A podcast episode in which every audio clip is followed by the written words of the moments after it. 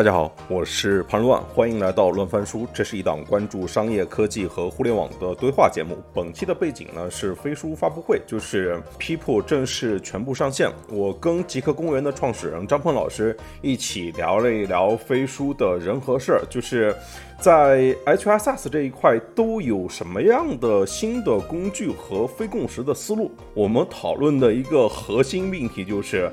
管理、考核、绩效这些事情，它到底是感性的艺术还是理性的科学？为什么今天企业可以实现就是全球异地居家办公？就是飞书的 People，它怎么解决 OKR、招聘、绩效和人事等等问题？就是 To B 服务，它在今天到底是应该做单品呢，还是 All in One？就我在直播结束的时候问了一个问题，就是字节跳动的总部它到底在哪？就因为 CEO 公开否认过北京就是字节的总部嘛。如果北京都不是的话，那新加坡跟其他的城市那就更不是了，对吧？那答案就可能只有两个，要么字节跳动没有总部，或者说字节跳动它把总部建在了飞书上。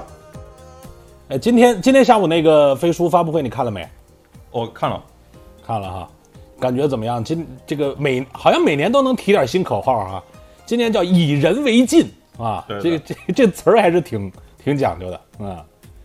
对，其实我们这场聊的主题就是这个人和事儿嘛，它的事情其实指的就是之前发布的像那些 RM 文档啊，就是之前的那些办公的套件，对对，就是基于文档以事情为流转为中心的。那这次就是他做的这个像是 OKR，像是招聘。然后像是绩效，尤其是这一次就是人事，人事应该是这次最后才终于推出来的一个东西，就是整体上就是围绕着一个人的这个系统嘛。对，嗯，对，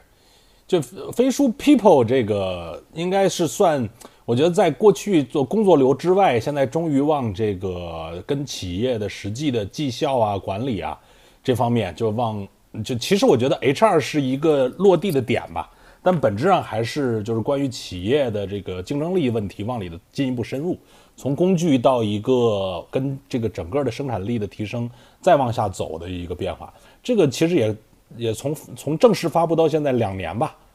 对吧？飞书算正式发布，这两年后就现在往下又走了一层，应该是这种感觉。但其实 People 这个系统比飞书还要更先哦。我今天听那个谢行说，就是因为他最初是来。呃，负责 HR 还有后来负责 EE 这个工程的嘛，就是对，他说他做的第一个就是关于人的这一套的系统，对，就是说 People 这一套系统的前身是要比 Like 是要比飞书更早的，对，你从这儿能看出字节对于自己内部的这种生产力和效能大概是怎么思考的，对吧？就是在最开始，它是从这个角度作为一个重要点往里切的，只不过作为对外的产品，这个往外的发布顺序，它可能是反过来的。这也是我今天还聊这个，跟一个做 SaaS 的创业者聊天儿，然后我就说，我说，哎，你一般你看你要做的这个事儿，因为他是做跟这个公司内培训相关的，啊，就他，我就问他说，我说你怎么选择你往里切的这个，呃，这个这个点呢？在不同时间你怎么切？他当时说说，就算你最终想做的是一个平台型的产品，你在早期的阶段其实一定是一个特别明确的功能。且这个功能呢，你能带来明显的改变，最好这里面还有一些跟原来就是你得是个新瓶装新酒的东西，就是从一个大家最容易理解、直接可上手，而且甚至一开始你免费也没关系，你这么切进去，然后你再逐渐的随着它的深入，往这个这个平台型的系统解决更大问题、更系统问题的方式去演进。说你要不然就是你非要做个 Zoom 憋了两年做一个东西，然后就要颠覆原来的这个事儿，其实是不容易的。我说哦，原来这个 SaaS 领域里面创业还真的是有道道的哈。那大家还是段位高的，还是会想过这个问题怎么走啊？印象你要说这点，我可以跟大家那个同，就是说一个八卦，我保证大家都不知道的事情，就是其实大家都知道张一鸣就是来北京之后说跟他师兄一起创业嘛，对吧？嗯，有印象吗？就是各种的迹象里面说，其实他第一次创业的时候做的那个东西，说是做办公系统啊。嗯，实际上做的就是那种类似于那个 Webex 那种，就是照搬那个国外的那个会议系统。对，就是当时他做的就是也是做这种多人 RM 啊，桌面共享、语音聊天，或者说网络白板协同编辑这些事情，只是说他干几个月发现，OK，这个团队没有全力以赴也好，然后这个方向不太对也好，然后当时的这个产品定位可能也有问题，就是因为 Webex 在海外还是这个做软硬件一体化嘛，然后价格贵、毛利高，然后他们小团队就是把这个事情难度给那个想简单了。对对对，就是因为就是视频会议啊，就是以及就是不管是那个。呃，像是飞书的那个 Office 那个套件，就是因为它都是办公系统嘛，就是说，对它的技术复杂度跟简单的写一个网站，就是压根就不是在一个量级上的事情，就是属于这种对非常难的事情。对，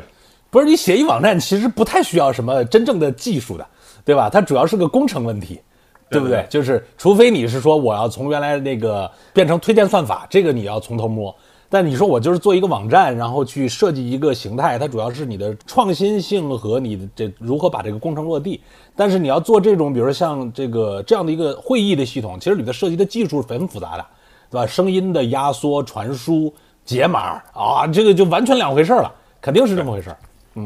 嗯，他们做那个事情就是，你像张一鸣毕业是二零零五年吧，那还是来北京零五年底零六年初那个时候。就就反正是做的太早了吧？对，你像到二零一一年 Zoom 才成立呢，就是然后然后后面又经过了很多年这个视频会议云端化、SaaS 化才才才发展起来。对，还是被疫情吹手的。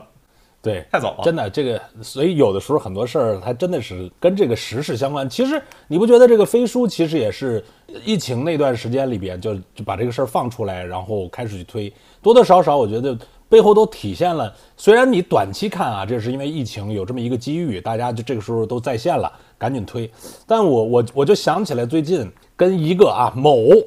这个互联网平台这个 CEO 啊创始人在聊的时候，他问了一个特别深邃的问题啊，这个他那个问题问的是说，你们都说时代变了，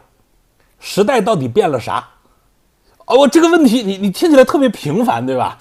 然后你就是很难回答，你们可以猜一猜，一听就特别像王兴问的呢。哦，你怎么揭底了？你这揭底了，我还说让大家猜一猜，这更像谁提问题啊？但我不能成，不能告诉你是谁啊。但是这个这个，你们可以自己去猜啊。就愿意提这种问题的，应该是什么风格的啊？这个就是互联网这一代的 CEO。哎，但是我觉得这个问题确实是一个挺有意思的问题，就是说时代变了，到底时代变了啥？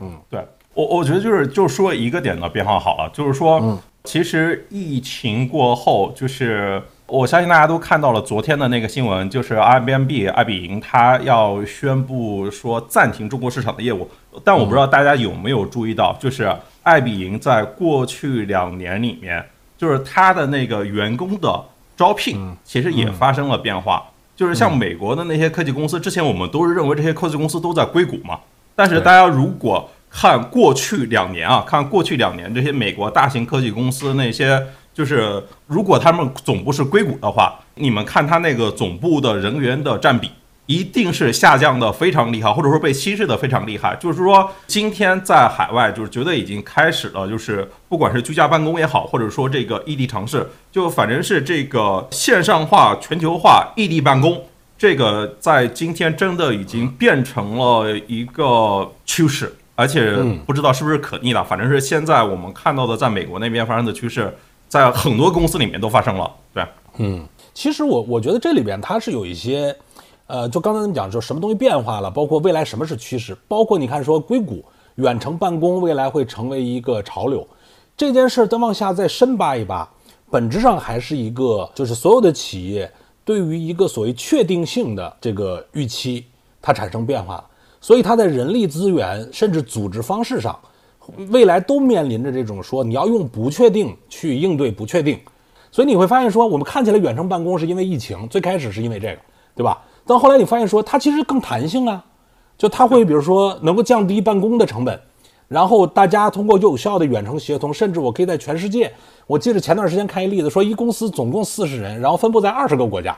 哇，我就是就超级牛，就全球组织资源，那他得能多强的应对不确定啊！就是这个事儿呢，包括我们说，不管叫人员的收缩，这人员收缩不意味着说他不跟这个社会发生关系，没有人，大家都没工作，而是说我们可能跟这个组织产生价值的方式，会通过比如远程的，甚至现在流行的那个道啊等等这样的方式，就它被重新组合。而这个远程的办公的方式背后本质上是一个数字化的，对于这个人力资源体系如何组织、如何评价、如何运用的东西，这个的变化，我觉得才是最深层。你说这个不确定性让我想起，就是之前跟某位 CEO 聊的时候，他说其实 CEO 最大的那个能力，其实就是要去学习他应对不确定性的能力。然后我记得之前是那个看一个报道，就是那个傅盛从三六零开离开之后，然后去找雷军要投资，雷军就问傅盛说。做成三六零这件事情，杀毒卫士这个事情，说，呃，到底是你的傅盛的功劳大，还是周鸿祎的功劳更大一点？然后傅盛他说啊，这个说他想了一想，说最后还是说是周鸿祎的功劳更大一点，就是因为是，呃，他做三六零卫士只是说解决一个封闭命题，但是老周是准确的找到了这个问题，然后让别人让团队来做这个执行。对，同样的问题就是，其实也是有这个感受，就是今天发布会里面，谢欣他不是说了一句话嘛，就是说，当管理艺术遭遇理工思维，会迸发出太多你意想不到的惊喜。其实这是就是 你你如果再往深里面揪一揪，就是像比如说战略啊、人事啊、公司啊、管理啊，就是说管理它到底是艺术还是科学？能不能就是借由这种理工思维，借由一些科学方法跟工具，达到一些效率上的提升？是吧？嗯嗯，哎，你不觉得谢鑫的经历还是很独特的？就他今天他做飞书，包括这个 People 这个产品，我就突然想起来，你看他的经历，实际上是把这个跟人，他是跟人力资源的体系，对吧？呃，在人力资源的体系，然后管理工具等等整个的全体系，他可能参与的都是很深的。我觉得挺少有的，就是这样的一个经历，在这个，然后但最终他这个产品呢，我也能理解，就是所以你可能也要有一个比较完整的经历去思考这个事儿。他说的那种所谓理工管理艺术遭遇理工男的思维，我觉得多多少少就是他那个经历的过程，对吧？就是一个典型的理工男，其实经历过这个对管理问题的深度拆解，要去思考这件事儿，这个还是挺有意思、挺跨界的啊啊！你看这个评论区有人说，之前乳波不也是负责 HR 的吗？但你如果真的想一想的话，像字节跳动的两任 CEO 之前都是向谢欣汇报过的哟。对，这个是业界传奇啊！对，这个业界传奇。刚才咱们聊到这个远程办公这个的变化哈，我觉得其实是很重要的一个背景，就是你发现远程办经办公就被迫让我们所有的工作流会数字化嘛，就这是非常明显的。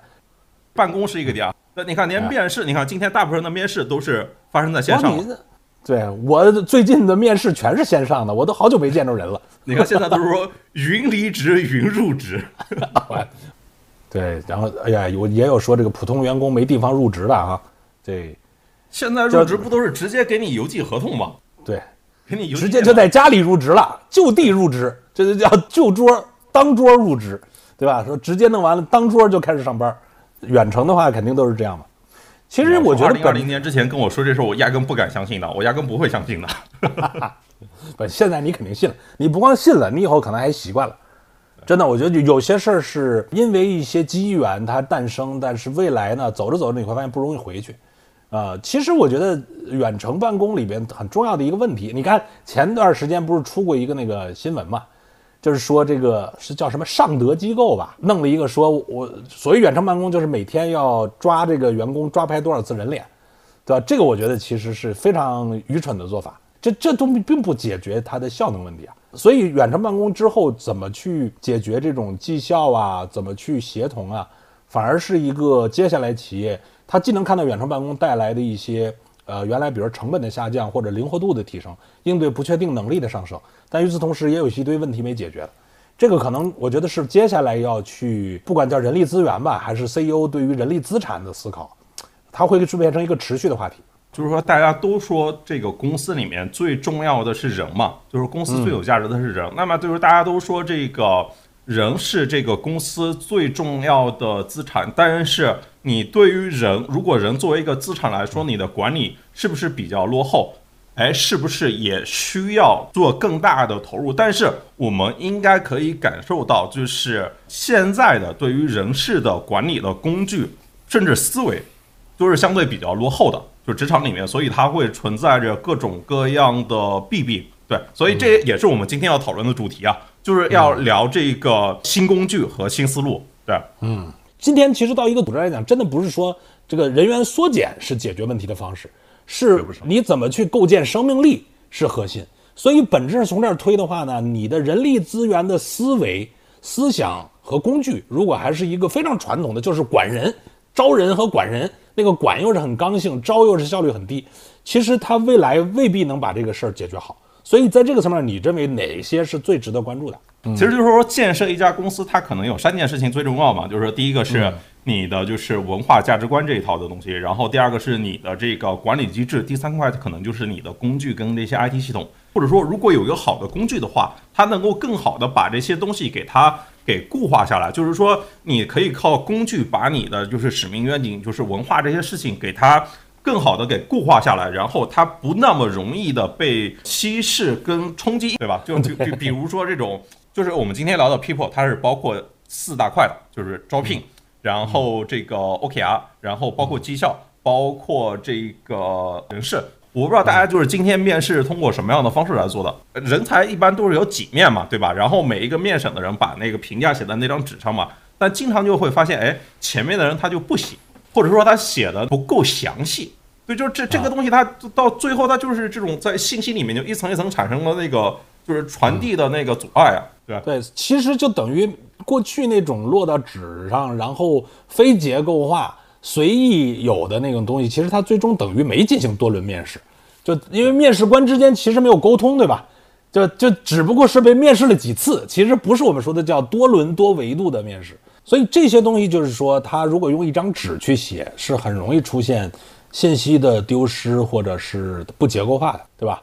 我觉得这次我看他那个那个里边讲到的一个核心的点，就是面试这件事儿被聚合了，就感觉被聚合和结构化了，对吧？就聚在一起。就是大家如果真的想的话，这个玩意其实已经算是一个产品的创新了，不是说就是之前他把不同的点它糅合在一起，然后这不是说它这么容易糅合的。就是我举个例子啊说，你就像那个微信里面，它做视频，它一开始是那个加拉的小视频，然后后面是那个视频动态。然后后面就是一步一步，视频号也发展走到今天。我是说，它不是说你想把这个东西能够融合到一起，它就可以融合到一起的。但是是像就是你如果真的来看，像飞书，它把这个 RM 日历，还有这个，就它其实主要是视频的面试，然后是这种同步的简历，还有所有人的面试评价，主要是这个都放在一起嘛。这个点其实是一个首创的，对，其实是一个产品上的创新。然后你如果从这个招聘系统来说的话。就是你从这种简历的筛选，再到这个面试的安排，后面一系列的流程，这就是这些细节的话，其实是做着还不错的。就是你面试的时候，你就可以直接，就是你打开落地那个 People 页面，然后你就是看着简历来聊，然后同时还有一个语音转文字的功能，就是大家那个面试的聊的内容都可以方便直接被记录下来，当成这个面试评价，而且是。所有的历史的各个人的面试评价，它都会有，就是说你可以得到这对这一个人的就是更充分维度的评价。那前面人问的那些标准性的问题，你就没必要再去不断的浪费那些面试者的时间嘛。就是反正是简历里面各个东西都细化吧。我记得他们给我提一个很很好玩的细节，就是首先帮你认识一些生僻字啊，这这些就不说了，就是帮你就是 识别出来这个人的名字到底是什么。然后它里面还有一个很好玩的点，就是说。哎，里面有什么大学啊？哪些标准化的东西全给你识别出来？就譬如说，哎，国内大学，譬如说那个中国海洋大学，哎，大家有没有听过？呃，然后对对对对对对，或者说觉得它应该是一个什么样段位的学校？可能九八五 还是二幺幺？对，九八五还是人家是个二幺幺啊？对啊，对对对，很多人可能不知道。对对，这个其实你看这些小细节，我觉得都是属于叫，因为你如果没有这么一个呃，把这个信息能够给它连通起来的话。它其实是个断点，就你你看到这个这个东西，其实你没没有感知的，就但它如果把这个补齐，我觉得是有意义的。而且呢，就是说，我觉得它这个里边有一个，我我这个直播间里有人说，就是在面试的过程之中就直接能填，而不像原来那样的，是说面试完了拿个表您填一下，对吧？呃，如果你要赶上事后的事儿有事儿忙，你其实刚才那感觉也忘了，就这个东西就融入的，就你不觉得有点像飞书？就是它在一个。它是在一个实时的状况下把这事儿就完成了，它就是个工作流，对吧？它是在流动的那个东西，而不是一个阶段性的任务。我觉得这其实是跟飞书的一些思想是有一脉相承的，就是信息要流动，要聚合，要透明，要充分，对吧？然后你尽量让信息之间能够建立关联，就是降低你去这个重新找关联的这个时间的成本。这个其实思路我觉得是非常相通的。而且其实还有一个点啊，就是说。其实是我不知道大家有没有这个感受，就是大家那个招聘都是怎么进行的？就是我记得我之前在公司里面招聘的时候，尤其是那些高级人才的招聘，到其实都会让我去参加最后的倒数第二面嘛。对，因为我然后再让这个 CEO 来面。就我回头想了一下，其实是面试，它其实也是一个需要能力的一个事情，就不是所有人都具备这种面试的技能的，就是。或者我可以这样说，就是很多的年轻人，他其实他都没有，他没有经历过，他他其实是不会面试。然后你有这样的一个系统，它其实可以帮助他，就是来去提高面试的平均的水准。这这样就是那个 HR 和你的领导都可以就着你过往的这个被完整记录下来的面试记录，然后来跟你就是说，哎，哪些地方应该提高，这么东西就应该整个这个招聘它也是一个。数据化管理的嘛，然后这个 HR 可能会到后面拿着漏斗来跟你反复来对，哎，为什么这样？就是，就是你你他其实也是让这些用人经理去思考到底哎哪边出了问题，就是可能是你面试的反馈啊、接地气写的是不是清晰啊、你的需求变化有没有及时通知啊等等这些事儿吧，对吧？呃，就我觉得其实本质这个事儿就是把一个原来局部来看都是一个就是一个一个封闭的过程，就比如说我虽然。经过三轮面试，但对每个面试官来讲都是相对封闭的一个进程，变成一个打通的完整的大进程。这样呢，你其实就在里边呢，每个面试官的他的感受和他的侧重，在这个里边呢，就是更加均衡的，才能真的实现咱们说多轮面试本质里的意义是更好的识别人才嘛。因为你看那个当时谢鑫就跟我们聊过一个话题，他说就是他其实不理解为什么大家。那么愿意在面试的时候看履历，比如说哪个大学呀，对吧？干在哪家大公司干过呀？然后一些这样的东西，然后就而且一上来就拿这标准筛。他说，其实好多的时候就不拘一格的人才嘛，这个未必你是看履历，你还是要看他的气质啊、能力啊，跟这个今天的东西匹不匹配。我当时就觉得说，那你说白了，那玩意儿你能评判匹配难度多高啊？这就是刚才潘乱说的，有得有多道深的道行，说我跟你聊个三十分钟。我已经能看到你的基、你的素质、你的潜力，对吧？你的这个那些深层的东西，那不容易的，那这都是非常阅人无数的人才能具备短短的交流时间把这个事儿识别出来，绝大部分人是不具备的。所以呢，就是看履历就成了一个最简单的方法，那就是历史印证的，觉得看着还行，咱就按这来呗。就是以前就是大部分在职场里边的这个东西就是这么过来的。但是如果说你能够真的把多轮面试、多维度面试运用好，这个其实对组织和人之间的匹配，我觉得是有帮助的。以前呢，这个看起来就是人力资源管理最初始的第一环就是面试，但其实这个面试的环节在过去是有非常大的提升的空间的，不管是节约时间，还是更加有效，对吧？就是你还是说，甚至对于管理人员自己，他能够去把这个事儿呃不断的精进。去成长有对应的路径，这个我觉得都还有巨大的空间。而以前其实，那你如果就是那么一张纸儿，那我觉得永远就那样了，就是慢慢弄吧。就招错过无数个人，错过无数人之后，你可能就能精进那一点儿。对，这个组其实组织就付很大代价了。对，而且就是这个系统，它其实做的不只是面向 HR 嘛，它是这个用人经理也是来用的，其实是管理者才是招聘的第一负责人嘛。就因为这整个是更关注这个。结果，嗯，对，嗯，就是 HR 跟管理者到最后，大家看到的其实都是同一个页面。就是如果你使用其他的系统的话，它可能是把不同人的角色，你进去之后都是看到不同的页面。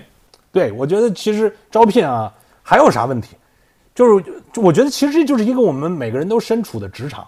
是吧？叛乱其实也是这个。现在您您是自己的叫独立的内容创作者，对吧？但当年也其实参加过公司嘛，我也是。我记得我入行这个也经历过这种从一个实习生啊一步步走过来的过程。我看看今天大家对于职场啊所谓的职场里吐槽比较多的啊问题到底是啥呢？对吧？就是这个大家可以发表发表啊，说说你们现在觉得哪些在职场里有点深恶痛绝的问题？因为这都跟未来就是你想象当一个技术啊，包括这些流程啊。这些东西有变化的时候，可能这些问题都有变化的可能性。所以，我们先看看现在大家吐槽点主要都在哪儿啊？反正是我知道，就是最大的一个结论啊，就是领导不行。职场不行，主要是因为领导太差，对吧？哇，哎呀，你们说的，你们说的都是真心话哈。哇，不，那这个这个领导他指的是什么嘛？其实是指他定这个目标，然后做这个决策，就是他其实核心是他决策质量高不高嘛，对吧？决策质量高不高？嗯，对。领导压力很大，领导压力很大，领导天天也还反过来在决策质量这样如此高级的问题上被员工 review 啊，这个是客观存在的。我这儿说呢，就是比较多的说考核体系不好啊，当然也有说的兵熊熊一个，将熊熊一窝，对，这都是永远的真理。能力不如人际重要，呵，您这有点厚黑了啊，有点厚黑了。看看还有啥吐槽的？你看这一说吐槽就层级太多。层级太多 领导经常信息不全面，领导信息不全面是指向下传达的信息不全面，还是领导本身就信息不全面？领导掌握的信息可能就不够全面。所以说，你看大家在那个做出一些绩效评判的时候，做出这个用人怎样怎样的时候，都都会不能够服众吧，对吧？啊，所以这里头我觉得本质啊，就不是为了吐槽啊，主要就是说接下来就什么样的问题是在整个的组织里边，在人力资源的管理上能值得优化。其实刚才说的，大家都说的比较多的，跟绩效相关嘛，对吧？就绩效这件事儿里边就容易有问题，就有问题的就是说不全面，所以信息如果不透明、不充分，我觉得就是很大的问题。就是说，绩效考核这个事情，其实也是公司里面，就是是公司这个产品里面非常核心关键的那一关嘛，对吧？就是说，你如果你大的目标你定好了，然后你这个把好的人给招来了，然后你这个把人也用在合适的位置上，那下面要做的事情其实就是你得把人给激励好啊，对不对？就是你激励好才是你这个招好人、用好人的基础啊，对。对，所以其实你看，原来说绩效这个事儿，你听起来叫考核员工，但反过来讲，这个东西其实它也成可以成为一种激励的。如果它是正向的，如果它是对于这个员工的成果有这个引导，比如说你好的目标，然后经过员工的努力带来好的结果，你一定会成为激励。其实人都是愿意去努力创造价值的。我觉得没有人说我的核心就是想浑水摸鱼，他其实都是想创造价值。但是如果你的这种价值创造体系是不合理的、不正常的这种反馈，你最后只能带来大家都都摸鱼嘛。所以这个绩效是一个非常重要的点啊。你看我直播间里有人说，还提了一个挺重要的点，说这个不同管理者这个手松手紧呐、打分习惯，在这里边在公司里很可能是不一致的。哎，这个这个是个很重大的问题，对吧？这是很重大的问题，因为这种不一致就会带来不公平，就很麻烦。其实，其实我觉得就是说，绩效这个点呢，就是这种不公平还是有可能规绝的，有可能规避的。我先说一个不好规避的一个点啊，呃就是新人背调，新人背调总是要给你就是填写几个之前公司的就是共事过的人对他做出一些评价嘛。对，嗯，但是就假如说我之前我如果是在极客公园工作过，然后呢，就是我跟彭总关系还不错，最后因为我个人原因，然后我离开了。过一段时间呢，我要去重新找工作，然后呢，就是让我写那个面试背调那个人，我肯定就写彭总啊。然后他就是我们关系好嘛，那那那肯定我肯定手松啊，啊，对啊，我肯定给你打高分儿，对对对对。对 啊，呃，你说的这个问题啊，但是在这个公司内部的绩效这个三二零评估里面是有可能规避的，就是完全是可以按照就是大家参与不同的项目，然后是那种就是跟不同人的沟通频率，然后系统里面自动的给你匹配一些人，然后你你来选，就是到底是你要让谁来帮你做评价。然后肯定是领导需要 review 的嘛，就是如果你只挑自己几个关系好的，那领导肯定也看到嘛，领导肯定也就是可以把外部的做的几个人也都给他加上了嘛，因为有的事情还是属于那种就是网状组织，它还是有一些那个虚线汇报的嘛，对吧？就是你这些虚线汇报怎么也能够在系统里面来做这个反应，让交叉评价它能够发挥一个更大的作用，对嗯？就其实我觉得这个呃，飞书这次发这个 People 啊，你看他这个在就是考核的这套体系里，还是花了很大的精力去做设计的。就它里边特别强化的就是这个所谓三百六十度横屏嘛。这个以前我不知道有多少公司里头做过这个三百六十度的横屏啊，好多公司做一年能折腾一回就不容易了。因为你看起来这个事儿很兴师动众的，这一个人您还要找这个一堆人评，对吧？然后这个事儿呢，这个评完了以后，你也得给一堆人评。就如果这件事儿是一个一年一度到年底，大家为了评这个整个一年的状况呢，反正我还是见过很多公司做的。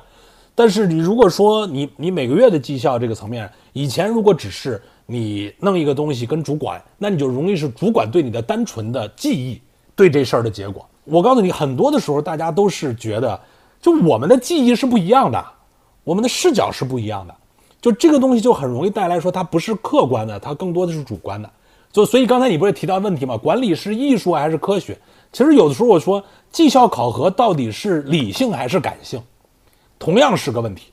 那你觉得是理性还是感性？来，我们再调研一下。我先不说理性和感性啊，就是我说另外一个维度吧，就是譬如说我在公司里面，就是在各个不同的岗位，我都负责过业务。然后呢，就是我跟优秀的人打交道的变得更多之后，然后我对于一个人的评价大概率会更好一些，更精准一些。对吧？嗯，就我我觉得就是绩效这个其实是做出评价嘛，做出评价这个是严重的依赖于你拿到的那个信息量、信息和信息质量。对对，没错没错。我觉得潘乱说的这个是最到点儿的。你看我这直播间里各种的啊，说这个什么感性占比应该不小，对吧？然后还有说看公司性质不同，业务就理性，服务部门就感性。然后这个也有说必须得理性啊。然后也有说，那肯定是感性啊！你看这个，大家其实是有不同的视角去理解这件事儿。但我认为这里边，刚才潘乱说的是核心。你不管叫理性还是感性，你不管叫理性的感性还是感性的理性，首先是信息。就如果你的信息是片面的，如果你的信息是不充分、不连通、不结构化，只靠自己记性的，那这个事儿它既理性不了，也感性不对。所以很多的问题，它不是在于我们说它是理性还是感性，因为事实上很可能理性和感性都剥离不开。但问题是，你是基于什么来去做出这种或理性或感性或融合在一起的决定？所以我认为，就飞书这次在他的 People 里最大的一个让我印象深刻的，就是他在非常努力的把信息整合起来、浮现起来，更充分的让它这个，比如说三百六十度的这种。就这些东西是用一个更加简单的方式，就到那个点儿就会有跳出提醒，你也不用这大家兴师动众，还自己想着，然后人力资源说，哎呀呀，潘乱，你这个你这三百六十度还没做呢，你赶紧推动啊，然后你还有多少个没给人评呢？你怎么怎么着啊？他就跟那个飞书的工作流会打通在一起，自然会有提醒。就比如说我现在就天天被提醒，你的 OKR 该更新了，对吧？就是你你提醒三次，你自己为了不被提醒，你也就干了，就是你反而觉得习惯了就挺好，因为我不用挂着。他会提醒我，我当时就做，做完就完事儿。就这些东西都是，我觉得你看似是细节，但是他抓基本层，就是你怎么去让它发生，你如何去给大家一个决策，不管是理性还是感性的更好的基础。我觉得就是这些东西实际上是那个基本面儿，抓基本面其实是非常重要的。当然，我我觉得这下面有一个人说的也到点子上，其实这事说到底的，其实也看团队，也看这个组织的人才密度。刚才我一开始说这个领导者最重要的工作，可能就是那个做出高质量、定出高质量的目标嘛，就是说，就就是说 OKR 这个事情，就是说它除了依赖于工具之外，它肯定也是依赖于这个领导跟这个团队的水平的。但是有这一套机制，有这个工具，它可以帮助你更好的来管理，做出这个目标管理。对，我们刚才可能没聊 OKR 这一块，就是你你想好，就是。工具到底能够帮你干什么？就是就跟刚才那个在招聘环节时候，它是那个三合一工作台一样，就是它把这个简历、然后面试还有面试评价全部放在一起。像它的 OKR 其实也是跟它的那个 RM 工具，就是 RM 机器人，然后还有那个就是文档，其实全部都打通掉了，就是你能够。更好的关注到这个 OKR 的这个进展，就比如说谁跟你对齐啦，然后是谁的那个 OKR 改变了，然后你 OKR 做完之后还有这种跟进，还有 To Do，就是各种变化，它都会自动拉个群，然后都会有这个机器人来做这个更新跟提醒。对，就是你内部如果你要通过这个 OKR 来开周会的话，它其实可以自动的把各个模块的其实都给它展示出来。对，就是反正是你，你就是可可以感受到，就是这个工具它它有什么不一样？对，嗯，它是不是更加的有助于你实现这个目标？但是其实说到底还是，我觉得刚才评论区说的也对啊，说到底还是这个呵呵 看领导、看团队，是看人才密度，对。但是这个事情能够帮你在现有的水平上更好的达成这件事情，对。我觉得人在于一个公司里，从要让它的整个公司发展的好，当然是我觉得有好的目标的制定，对吧？然后这样的目标完了之后呢，大家做到的这个事情有合理的这个考核和 review，然后形成一个正向的工作的系统和氛围。其实我们经常说一个组织的文化，就是你说文化是啥？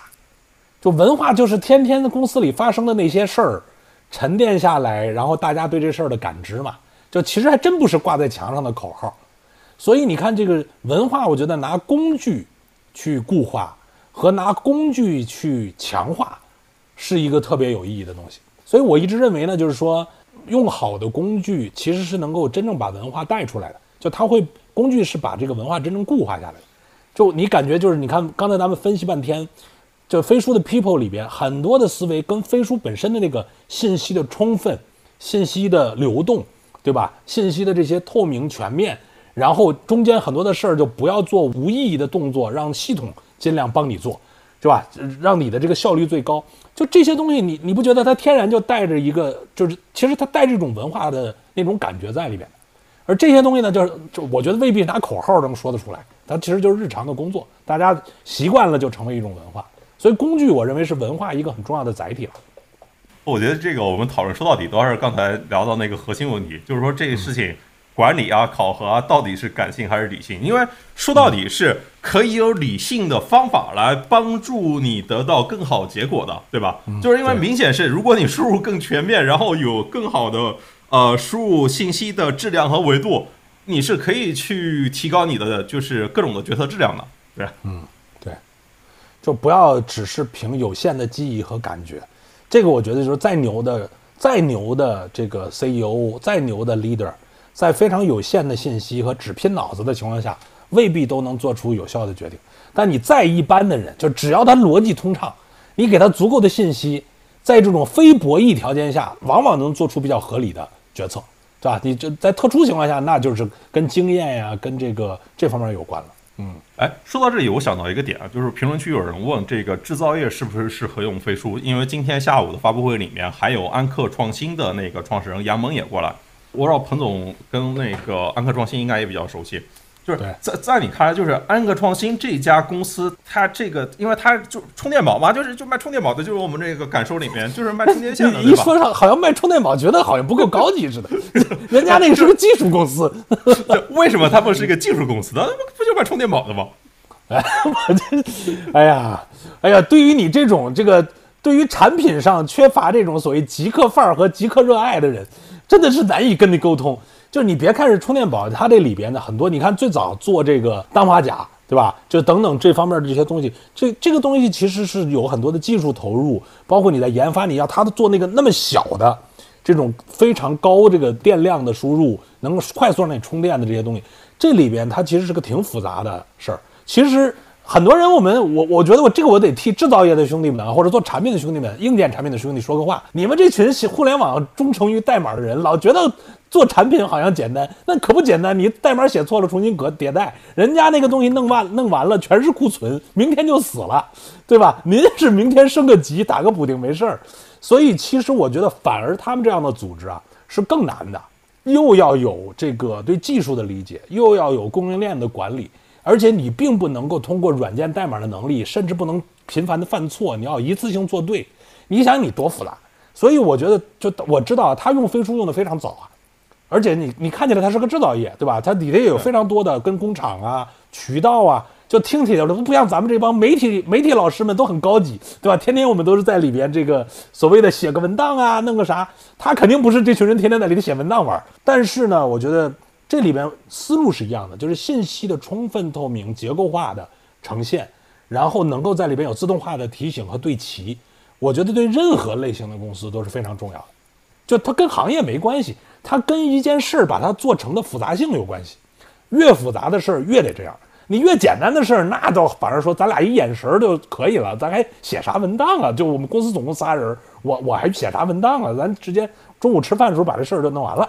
就但是你越复杂的东西越得这样，所以我是觉得呢，制造业反而是说你要看本身你做的是一个什么样的制造业，你的制造业的体系里面，你公司是什么样的状况，你是不是要面对的那样的那个问题。如果你说你现在核心的制造业是这个没市场，我觉得这也不是上个飞书就能解决的，对吧？就它还是要跟你做的事儿有关系。就它一个工具并不能解决你的你是否这公司变成一个特别赚钱公司的问题，而是说就是你是不是变成一个高效能公司。就这个，我觉得是工具能起到的作用啊。就就是还有人说，这个下午还有新希望的流畅卖饲料了，人家也照样用飞书。当然，我们这就是肯定是概念化、极简化了，就是 你们你们这一看就是就一看叛乱直播间里就都是互联网做软件呀，对吧？就是这样的这些，其实饲料这是个非常高级的行业啊，如此重要的行业，这里边涉及到。又有化学呀，又有生物啊，哇，这个问题复杂去了。对，就其实是这个，我我我想到就是还是这些像制造业，他们可能是库存是非常核心的点，然后他们的 ERP 是核心的点，就是像这一次，其实是像这个飞书的，它一共四个模块嘛，就是 OKR 招聘、绩效还有人事。其实像前面三个，其实在之前都已经就是出来过了，像 OKR 招聘，然后都是在之前的发布会里面，包括绩效。都大家知道了，人事其实是这一次发布会里面最后出来的，就是说你就是入职、离职、你的调任，然后你的转岗。其实最难的事情是对于这种人事的管理。譬如说，你团队里面如果有一些业务它很重要的话，哎，就譬如说那个，我想怎么说？譬如最早你要做短视频，然后你看看你这个团队里面这个短视频的那些。高级的这个产品啦，然后这个研发啦，然后那些就是算法啦，就是这些人才还够不够，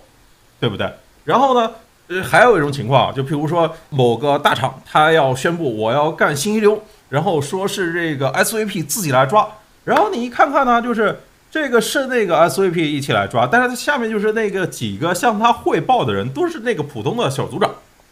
这这个事情就是说明你个团队里面大部分都这个普通的员工，说明你这个团队里面并没有这个招到好的人啊。再比如说，你如果说团队它其实系统里面应该有预警的，就我举个例子来说，譬如你做大搜的，搜索这个团队，哎，突然有几个高 T，他全都陆续走了，那这说明什么问题啊？那说明你这个团队容纳不下资深的人啊。这个时候其实是那个就是需要。不都是说嘛，这个人才才是公司最重要的资产嘛？嗯，那这个时候公司就应该有警醒了，对，嗯，所以这个呢，我觉得说很多问题它是在基础层思考，就像说 OKR 的核心是对齐，不是说爆发，不是说这个各种放开去尝试，对吧？就但这一点呢，又源于你你的信息在哪儿呢？你透明吗？你能对齐吗？你的工具能不能帮助你一层层的把它弄下去，对吧？就是这样，我觉得。就抓基础，其实反而是个重要的问题。但是它可以用一些现代的工具、现代的方法去解决这件事儿，啊，就是在这个我觉得是接下来的跟人力资源、跟管理相关的工具要进阶的方向。哎，你有没有觉得整个飞书它做的东西？因为我我最近啊，这个跟 SaaS 圈聊，我先补个信息，我跟 SaaS 圈最近聊的比较多，我新学了两个词儿，最近天天跟人说，这个词儿一个叫。PLG 一个叫 SLG，PLG 对 对吧？就 PLG 就是 Product Lead Growth，然后那个是 Sales Lead Growth。最近天天被他们拿这个词儿洗，然后我就讲说，哎，为什么你像咱们愿意拿飞书这个事儿过来聊这么半天？就一飞书有变化，咱俩跟看苹果发布会似的，然后还要拿出去聊。我觉得我们就是那个 PLG，对吧？我们属于这属于叫 PLG。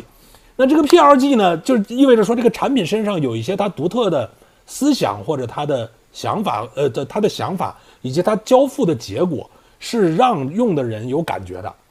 然后这个感觉就会往外溢，这个外溢之后就带来了产品带来的增长，而不是说我摆了很多销售，销售卖出去的。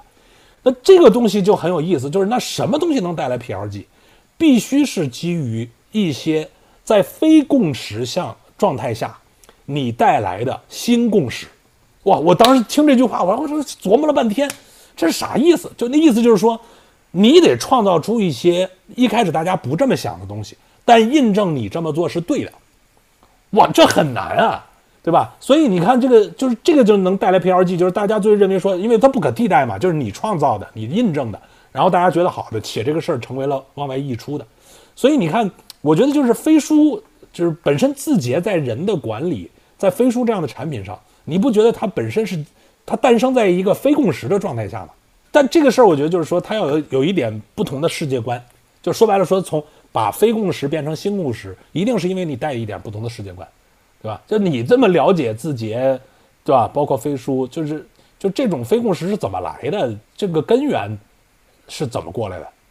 我觉得这个非共识，我我举最最简单一个点来说吧，就譬如说今日头条，就是今日头条出来之后，它最先的对手可都是新闻客户端呀，对吧？但很长时间里面，市场也都是把今日头条放在新闻客户端这个领域里面来看的，而不是把它当成一个推荐引擎。所以这就是在最初这个阶段，就是呃，就是张一鸣跟今日头条。跟这个市场之间存在着一个巨大的这个非共识，对吧？然后就是上次我们聊，就是这种非共识反而给这个字节跳动留下了一个足够的成长空间。就大家想一想啊，等到那些 BAT 都来干信息流，就是像 UC 浏览器，像是百度就是做信息流，像是那个腾讯做那个看点，之前做天天快报，都是二零一六年的事儿了。嗯，那时候头条的商业化已经开始跑起来了，对，就是这个中间有一个巨大的这个时间差。我觉得对于这一些事情的认知跟定义不一样，这可能是才是一些问题差别的根源吧。尽管很多人都说都是一些名词之争，但我觉得真不是这样的。我我觉得是这其实这些事情背后反映的是大家看事情不同的模式跟视角，对，嗯。而且我觉得，就是你，如果你不同的模式和视角被印证过正确，其实才会有自信把这件事儿再做更进一步的应用，对吧？就这个，其实我觉得很多的自信是要被一一个一场胜仗啊，一个结果呀去印证。但这种它其实也不是完全没有来由的，就是这种非共识也不是完全没有来由的。就是说，其实这个事情就是你像，就是今日头条。它其实也是有一个很好的成熟的对标产品在那边的，就是 Facebook 不是做 Newsfeed 嘛？就大家看看这个信息流在线广告，它到底能够有多高的渗透，有多强的挣钱能力？其实是在大洋彼岸，Facebook 已经完整的验证过这一遍了呀。嗯，只是说就是别人没看到这个事情，或者说不觉得就是今日头条做的事情跟 Facebook 做的事情像嘛，对吧？就是一个是在社交网络里面长出来，还需要有人来看。大家想一想啊，就是譬如说，一开始像这个团队最开始做的是搜索引擎，后来去做了饭否，对不对？后来又做了九九房。就是你看这个信息这个维度是怎么一步步演变来的？一开始人必须要去搜一些东西才会出来东西，对吧？到后来社交网络里面，就在饭否那种就是推特这种机制里面，是人必须要关注某些人才能够主动的产生一些信息，但。如果就是这些都没有呢，就是不需要人主动去提取呢，就让这些信息自动的都浮现到你，然后都是你感兴趣的内容呢。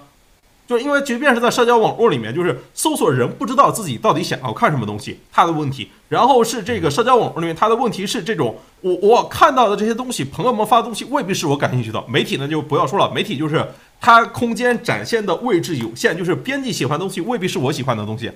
对，那有没有可能真的是把你喜欢的东西源源不断的推给你呢，让你种刷种有呢？我觉得这其实是对，嗯，其实我觉得非共识未必就是说你所有的东西都是自己凭空造出来的，其实它本质上是说你对这个事情的判断它的重要性，和甚至是你对这事儿的组合，不是今天主流的大家认为的方式，但你敢于把它认为是未来的趋势，这个其实是不容易的啊。但你要看啊，这个事情它也不是完全没有迹象的，只是说这个事情它可能是在中国表现的不是很多。但你如果看海外的话，就是那些千亿美金的 SaaS 公司有好多家呀。对，微软是万亿美金的呀。然后包括新创公司也有很多啊。就你像那个就是 Workday，然后你像就是 Rippling，然后你像那个 Deal，都成长的非常非常快，都是做 HR SaaS 这一块的呀。这是我刚才说的，就是你不一定说。是你凭空造的，关键是你是否认为这是你要全力唯一去突破的。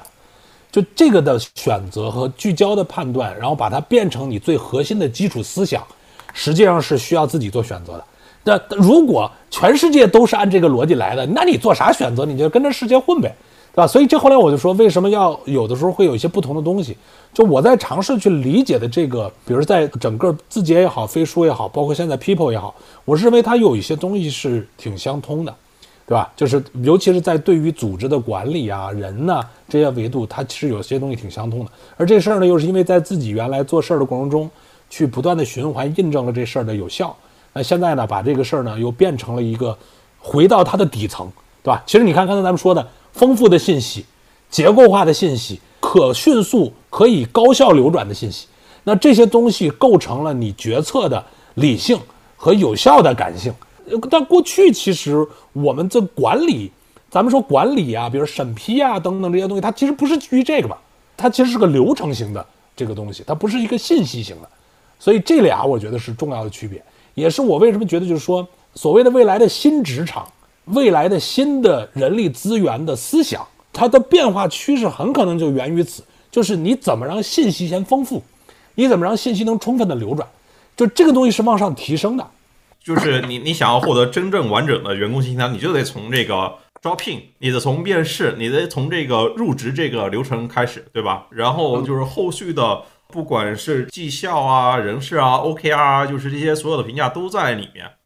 就是我觉得要拿系统去解决一些问题。就刚才你说那个，就是三百六十度的这个这个评价，其实过去很多公司这个东西弄到最后呢，也就是熟的关系好的互相评，这个东西其实最后就没用了，你定这个也没用。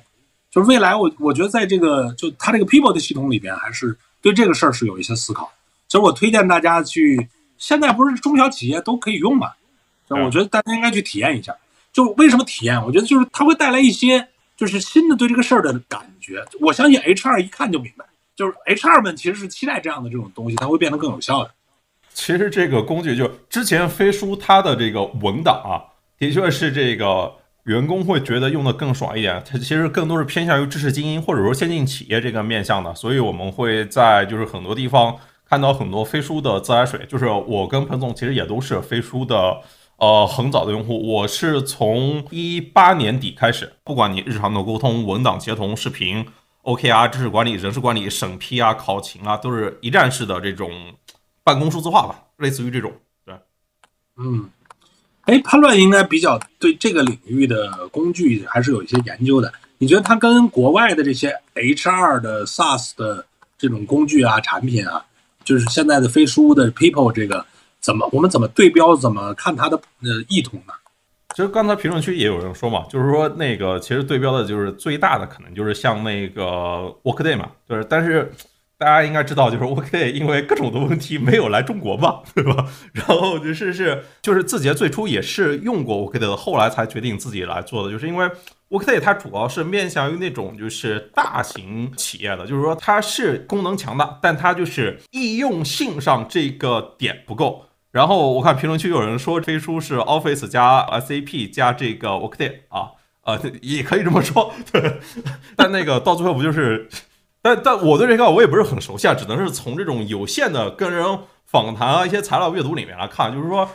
你跟如果是跟那些更新创的公司，像是 Rippling、像是 d 尔来比的话，就是他们还是更多的是服务那种就是中小企业的，然后他们可能是在这个薪酬管理这一块，它是有亮点的，但是。它没有像是飞书这样整体性的，就是如果跟飞书比的话，其他的感觉还是在有单点特别强，还是在做那种单品的那个感觉。飞书整体的感觉是 all in one，是或者说把各种的东西全部都绑在一起了。当然，评论区也有人问啊，就是一站式就是好的吗？这其实就牵扯到另外一个问题啊，就是说到底是应该做单品还是 all in one？就飞书其实曾经历史上有过摇摆的，我记得二零年的时候，就是疫情刚来了一会儿的话，就是飞书不是做来做这个免费吗？大大大家如果有印象的话，就是飞书的文档是一个单独的 APP 被拿出来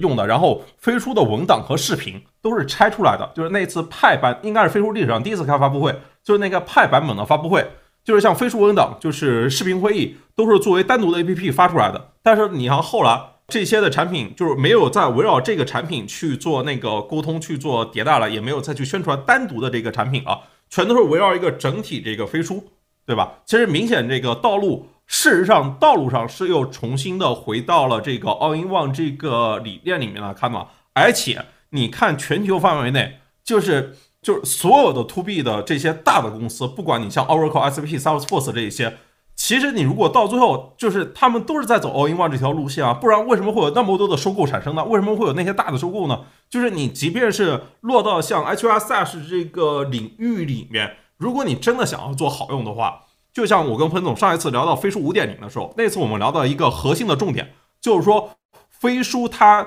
从关注 DAU 到关注谁在用，就是说它的关注的面向、关注的人明显是发生了变化嘛。之前可能是。为什么要做一堆单品？其实希望那堆单品能够自己去获取那些 C 端的用户嘛。但是当他做 All in One 的时候，就明显的他就把目标更聚焦了，就是去面向那些真正有价值的，就是对他们定义的先进组织，可能是这些就是中大型的客户。当然，一些有价值的中小企业也都在这个维度里面。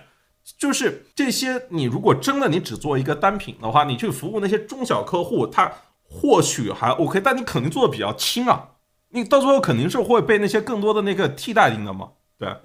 这其实打个比方来讲，就是你是用卡秋莎火箭弹来一次火力覆盖呢，还是用一个高价值复杂的导弹直接这个打穿？这个其实就是这样的一个区别。原来就是因为精度、决心或者说能力不行呢，其实大家分散嘛，火力覆盖就好了。但现在就是说，我要做 all in one，本质上你要做一个非常精准的导弹。能够 target 到你的目标的这个用户，他真正一下能解决根本的问题。所以你看这个，我觉得它的这个 people 很重要一点，就是跟飞书是搭配使用的，这俩是无缝连接的。就这个东西其实是它最大的区别，就是它把工作流本身是存在的，然后你加上这个，你就立即发现这工作流对这个事儿有支撑，这件事儿最终对支工作流是有支撑，这俩就成了犄角之势了。就是是拆是合，all in one 这个点上来看的话，就是说，就是它产品的功能上肯定做到可拆可合，然后尤其是像现在都是要做 SaaS 嘛，对吧？SaaS 就是要做那种标准化可定制的嘛，然后最后就插点外挂嘛，对吧？就是针对这些需求来看，但是我们看最后的趋势肯定是合，然后大家包括你大家去看微软啊。微软也在做相关的这些产品啊，然后就是无缝连接，对吧？人家这我们就是换到商品里面来说啊，就是商品里面就是大家都说用推荐引擎啊，然后来啊让你购买很多这些东西，但其实是 To B 这个里面，其实它没办法让你用推荐引擎，但它的就是在 To B 里面最好的那个销售策略就是捆绑销售啊。为什么会有云钉一体呢？对吧？为什么会有这个这个 Windows 加英特尔的组合呢？不都是搞捆绑销售吗？对，对，就是好听点叫无缝连接啊，其实就是捆绑销售。但的确是你在一个系统里面，它的体验肯定是更好的嘛。就是你想象，你如果是一堆不一样的子系统，或者说分散的系统、离散的系统，然后你虽然最终能打通，但你光中间这个接口连接，就复杂度就比较高，就是它其实效能不容易上去。这个你客观来讲，就是你系统复杂度到什么，就你有没有一个共行的底层。对吧？不管是在思想上、架构上，还是逻辑上，其实都蛮重要。这个我觉得就是你对一个一个只要是个系统，尤其是相对复杂一点的系统，而且还是一个天天在运转的、跟业务紧密相关的系统，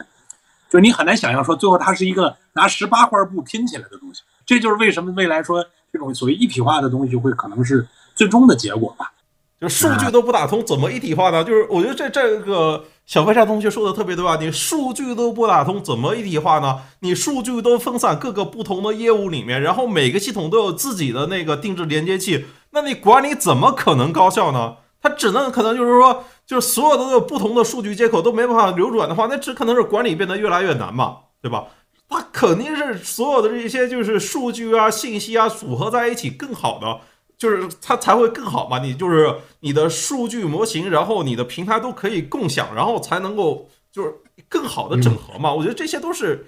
用常识来看，应该也是这样的。不过我觉得叛乱可能不像我当年经历过信息化的早期阶段啊。我跟你说，在信息化早期的时候，呃，企业刚开始所谓叫信息化，那时候还不叫数字化，叫信息化的时候。就往往呢是有一个自己内部的，比如说 IT 体系、IT 部门，然后去搭建系统，对吧？然后那个系统呢，当时经过一段时间发展之后，你比如说，我就举，比如像惠普这样的公司，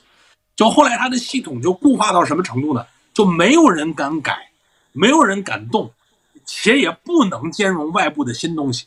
就是以至于就是说，未来你们任何的部门都不允许运用外部的，就是非在我这个系统框架下的这样的东西。你们用了这个，就相当于在在组织内违法。到了这个后来真正进入到所谓的数字化的时代，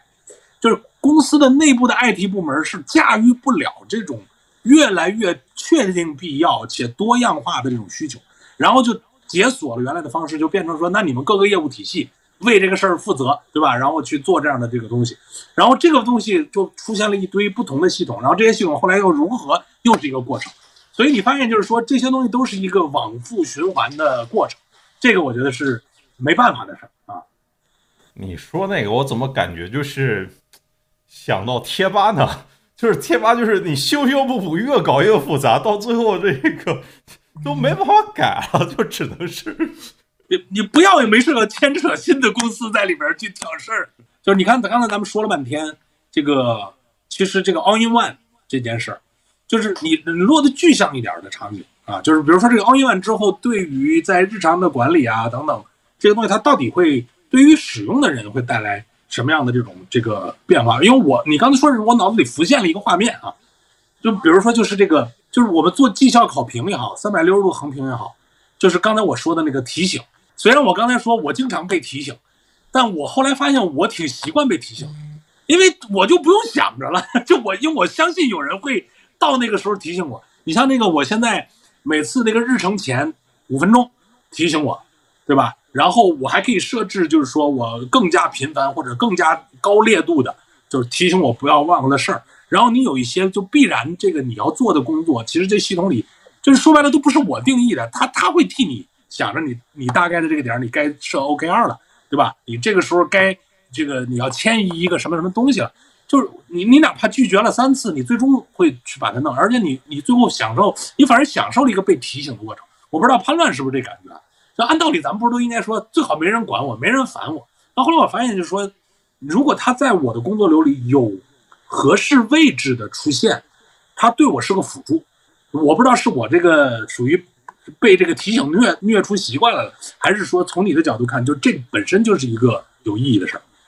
其实就是大家是看你是希望这个事情是由人来提醒你，还是系统来提醒你嘛？对吧？人其实需要，你知道为什么？我还专门想过这个问题。那所谓的提醒，就是说他是在帮助你，但给你留了自由度。但如果人家提醒我没干，过两天他还要提醒，我会无形中有一种压力，就是我怎么老让人家要这么提醒我？但如果是个机器人呢，我就天然觉得他是我的一个助理，呃，这个而且这个助理我没有任何人人际心理压力的机器助理，所以他的提醒反而对我来讲是一个有安全感的东西，它是一种安全感而不是压迫感，所以我就专门分析过这个事儿，为什么我很喜欢机器人提醒我啊？我估计你们各位可能也是这个原因啊。而且你你因为你主动权在自己嘛，你看我这有人说叫掌控感，对吧？就是有人不断提醒朕，最终我会做的，就是这个感觉，而不是说总有人要求你立即完成，你不干你有心理压力，这个还很有意思的心理学啊。我觉得分两个方面来说啊，一方面是真的跟社恐有关系，就是有的人的社交呢是在这个充电，有的人的社交就是在耗能。就比如说上一场就是聊那个疫情的时候，有一个腾讯的九零年的小哥，就一个人团了几十箱的方便面，就是因为不想跟人打交道。对，就一个人囤了三四十箱的方便面，就一个人一个个人成团哦，对对？就是我觉得另外还有一个点就是，譬如说之前呀，之前就是我来约你时间，我约彭总。哎，你这个明天下午有没有空啊？对不对？然后我们有个面试，你要不要参加一下？现在直接看你那个就是日历里面，OK，明天下午没有插日程，然后就是我就直接 OK，然后直接甩进来，然后自动生成一个群。哦，明天下午我们一起来面这个人，到时候直接把那个 直播那个就是面试页面甩给你。对，因为你你其实你看似说你你其实是省了说问那个明天下午有时间吗？第一段有。那咱们一起去面试个人吧，第二段，对吧？行，但实际上它被融合成了一个什么呢？就是啪一个日程邀请，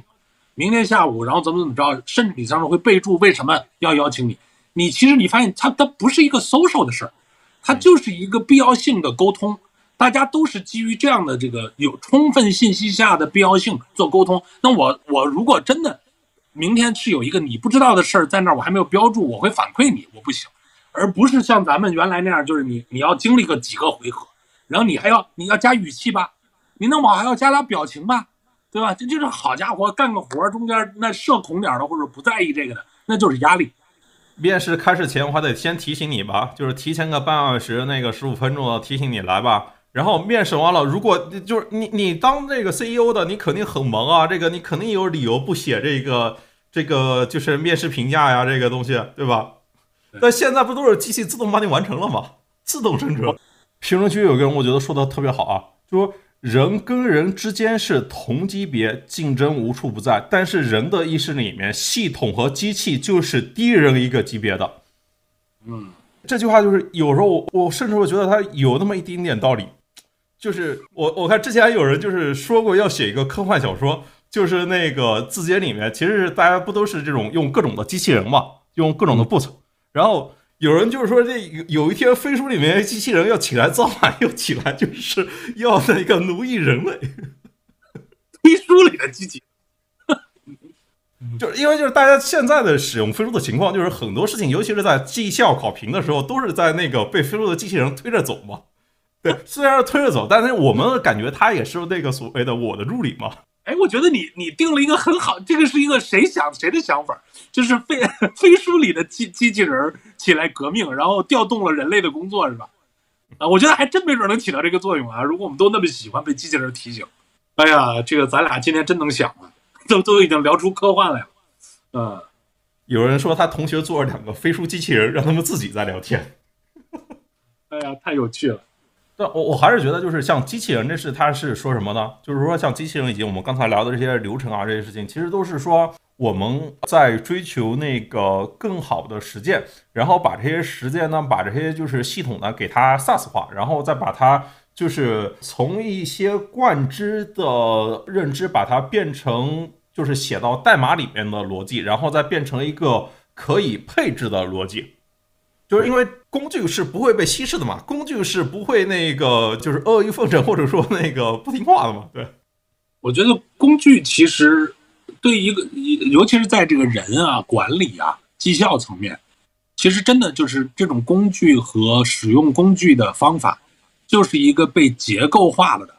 被清晰化和结构化了的世界观的体现。真的是这么回事，就是他。只有对这一件事是有思考、有逻辑，然后它变成了就这样的一种方式。不管你叫 OKR，还是三百六十度环评，还是说这个在中间我们要手松水手紧对齐，你你不觉得这些东西都背后映射着我们刚才说到的一些职场中的问题，然后和对这个问题在寻找着它更有效的对抗和解决的办法？那一旦你把这些东西呢，在一个体系里边形成这件事儿，那我觉得它就是一个新形态的职场，就是。我是认为接下来中国是很有必要，呃，这个职场的文化会要有一些变化。但这件事儿它跟工具、跟一个公司选择的工具和这个世界观是有关系的。就是这样的话呢，它就就是所谓说的新的文化才会被固化下来啊。哎，我想到一个点，我想问一下这个评论区的同学，大家觉得字节跳动的总部在哪？是北京吗？是那个洛杉矶吗？我还以为你要问是在是在哪个街道呢？哎，大家觉得或者说没有总部也行，就是大家觉得字节跳动有总部吗？就就是如果有的话，在哪边呢？哎，我如果这样说呢，就是字节跳动的总部其实在飞书，这个说法它 OK 吗？它成立吗？就是因为明显就是这公司从张一鸣到梁武博都不承认北京是中心，北京是总部，对吧？尽管北京人最多。就既然不承认北京是总部，更不可能新加坡是总部了嘛，对吧？就是字节是线下封赏、线上协同，它线上协同这个场景发生在哪边？飞书，所以字节跳动的总部就在飞书。你这脑筋急转弯真是可以。对，就你就这意思，它的总部在云端，是吧？在云端有一个叫飞书的东西里面，其实是这家公司真正运作的基础呗，是吧？就我觉得这么说是比较。比较完整和合理。我我有一天我真在想这个问题啊，就是譬如说那个我们都知道，譬如说阿里的总部在杭州，然后说北京是双总部，然后字节它呃一个发家于北京的公司，然后现在要做全球化，在这个全球各个地方都投入那一些重要的人力，呃，然后一些高级的人才可能也是在分布在不同的城市里面。哎，我就在想，哎，那字节的总部应该在哪边呢？我突然想到，就是北京是他们那些就是在很早时间就是就就否认了北京是总部这个事情。那如果到最后推的话，要么你说它没有总部，要么就只能说字节跳动的总部就在飞书，对吧？我觉得只有这两个答案。啊，原来我跟他们总部在一个区呀，只是在不同的楼，对吧？他们叫字节跳动楼，我们就七公园楼，然后我们都在飞书园区，是吧？哇，你这个事儿极大的提升了我的成就感。可 以可以，我们跟字节在一个总部办公。呃，我们在一个总部办公，呃，我们用的都是一一个楼，对吧？我们的装修啊，我们的各方面都是一个标准，说明我们很高级。反正我就我就一个总结啊，我是认为以前大家认为职场里的很多的问题，其实每个个体会有不同的视角，因为我也是从就做过很多年员工嘛，就是我觉得这种做过员工，然后又去要管理公司，我是有这种体验，我是觉得说本质上。最终是要创造一个，至少在你的小环境里，应该是一个新的职场，因为就像我们说，管理本质是要激发人的，他不是要管人，就你没事干嘛非要管他？就换句话说，如果你能更好的激发他，你其实不需要管的。但问题是说，原来各种的东西，尤其是当公司到一定规模之后，遇到的问题，就是这个管理最终反而成为了中间很多问题的源头。所所以未来可能需要一些新的思想。就刚才我们说的，更充分的信息，更结构化的信息，更好的流转，然后在这里边呢，去带来真正有意义的，就是管理。也就是说，这种管理是，呃，对人的价值更合理的评估，对人更有效的激发。其实刚才我有一点是，当年我跟张那个张楠，就飞书的张楠，呃，聊的时候印象最深的。你记不记得他那那个有一年发布会上讲了个故事？他说他这个当时在公司内部要有一个业务的缺个 leader。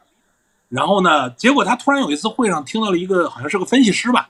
说了很多东西。哎，他就觉得这个人这个逻辑很清楚，对这事了解很深。然后他就在那个就飞书里边就点开，那那个其实就相当于飞书 People 今天的这个功能啊。就他那个员工是有一个聚合页，就你可以理解为潘乱有一个公司内部员工主页，啊，他知道那人他就点进去，然后哎他就能看到这个人很多的相关的信息，对吧？就是这个相关的信息包括历史啊，包括 review 啊。那他就进一步的把这个人的印象得到加强，然后最后就把这个人当成了那个新业务的候选人。结果后来呢，人家确实最后成为了一个很好的 leader。我当时听他给我讲这故事的时候，我老觉得这个就是一个职场神话呀，对吧？就突然被老板识别了一个你的价值，然后你后来就成为了一个突破原来的这种逐步发展路径的故事。但我后来我就想，其实这个事儿本质是什么？就是如果在那一瞬间，张楠没有一个可以点开的员工主页。我就是只觉得，哎，这个人好像说的还不错的，然后名字我也未必记得住，对吧？接下来一忙，这个事儿可能就忘了，你就不可能形成一个突破临界值的对这个人的认知状态。那也可能就是一个你要挖掘的人才，或者是这个人本来在公司里能释放更大价值机会，可能就就没有了。所以它其实恰恰是在于，当你能够有这样一个信息的聚合、沉淀的东西，它就有更多的这种所谓的传说，它可能发生，它就未必叫传说了，它就是应该发生。对吧？所以这个是让我当时印象非常深的。我还是很信这些东西。其实老板、管理者和员工之间不是对立关系，就大家都是想把事做成的吧？做完了以后都都怎么怎么着？但问题是信息的片面不对应和这种所谓自我的视角，是带来最大问题的。所以一定要先把信息贴上去。如果让我去看的话，我觉得我还是很欣慰，整个飞书加上飞书的这个 people 的体系都在这条线上继续往下走。这一点我觉得就是说，要要一。当年咱们说字节要什么？一张蓝图画到底，对吧？就我觉得这个也是一个基础的世界观，走到底，我还是非常支持。就坚持让信息流动、透明、丰富，嗯，并且把这一套就是世界观写到代码里，写到变成一个固化的工具来支撑这个系统。对，这个我觉得就是说白了，为什么愿意聊？我觉得还是因为这一点我比较认同吧。嗯，来看看大家还有啥觉得感兴趣的。也没啥了，聊了两个多小时，差不多了吧？他们发布会都没，也就这么长，还有那么多人呢。那行，今天咱们就聊差不多了，感谢大家今天晚上一起看我们聊的这么开心啊！好，拜拜拜拜啊！拜拜拜，OK，今天就先聊到这边，大家可以订阅、点赞、评论、分享。如果还有什么想听我说的，欢迎在评论区互动留言。我们下期见。